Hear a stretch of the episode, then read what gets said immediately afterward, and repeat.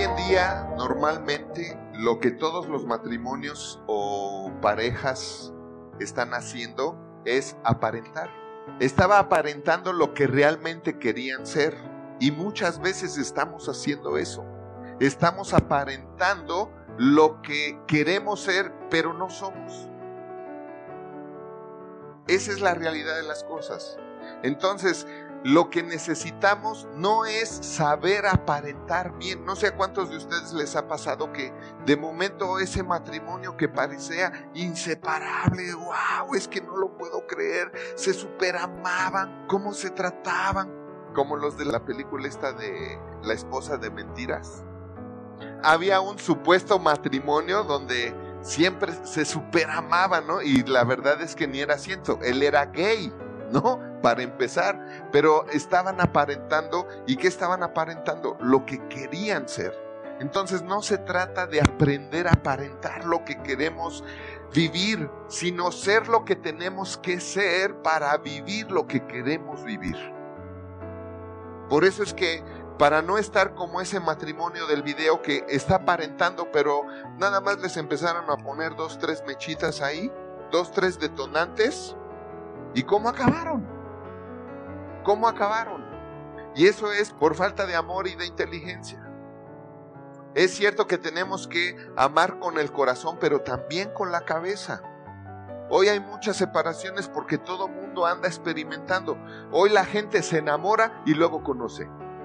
¿Verdad? Se están vistiendo y ¿cómo me dijiste que te llamabas? Primero se enamora, primero entrega el corazón y luego se conocen. Y ya cuando conocen y, ah, caray, esta no era lo que yo pensaba. Este no era lo que yo pensaba. Está loco, está loca. Y entonces ahí es cuando después viene. Pero si nosotros amamos con la cabeza, si logramos ese equilibrio, si logramos primeramente saber, y para saber necesitas aprender, y para aprender necesitas saber primero que no sabes.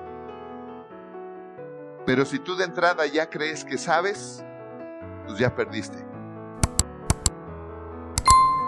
Tenemos que aprender a hacer las dos cosas. Amar, pero amar con inteligencia. Tiene que haber un equilibrio. Amar con sabiduría. Amar bien. Saber desarrollar el amor en mí y desarrollar el amor en el cónyuge. ¿Estamos de acuerdo? Esa es la idea también con inteligencia y buen humor. Cuando uno tiene estos tres requisitos, miren, se puede hacer reír de lo que otros se podían matar. Buen humor está refiriéndose a actitud. El buen humor o la buena actitud no va a lastimar a la otra persona cuando se equivoque o la riegue. El que es inteligente y tiene buen humor va a ser tolerante va a ser tolerante. ¿Usted cree que no se equivoca? ¿Y usted cree que no me equivoco? Más, más que ella. Pero sabe que cuando amamos con inteligencia, no te preocupes, mi vida. Yo lo resuelvo. Hola de nuevo. Déjanos tu opinión y si te gustó el video, regálanos un like. Suscríbete y activa la campanita para que no te pierdas ninguno de los videos que tenemos para ti y tu familia. Y comparte, porque haciendo crecer a otros, creces tú. Porque la vida es bella cuando se sabe vivir. Nos vemos la próxima.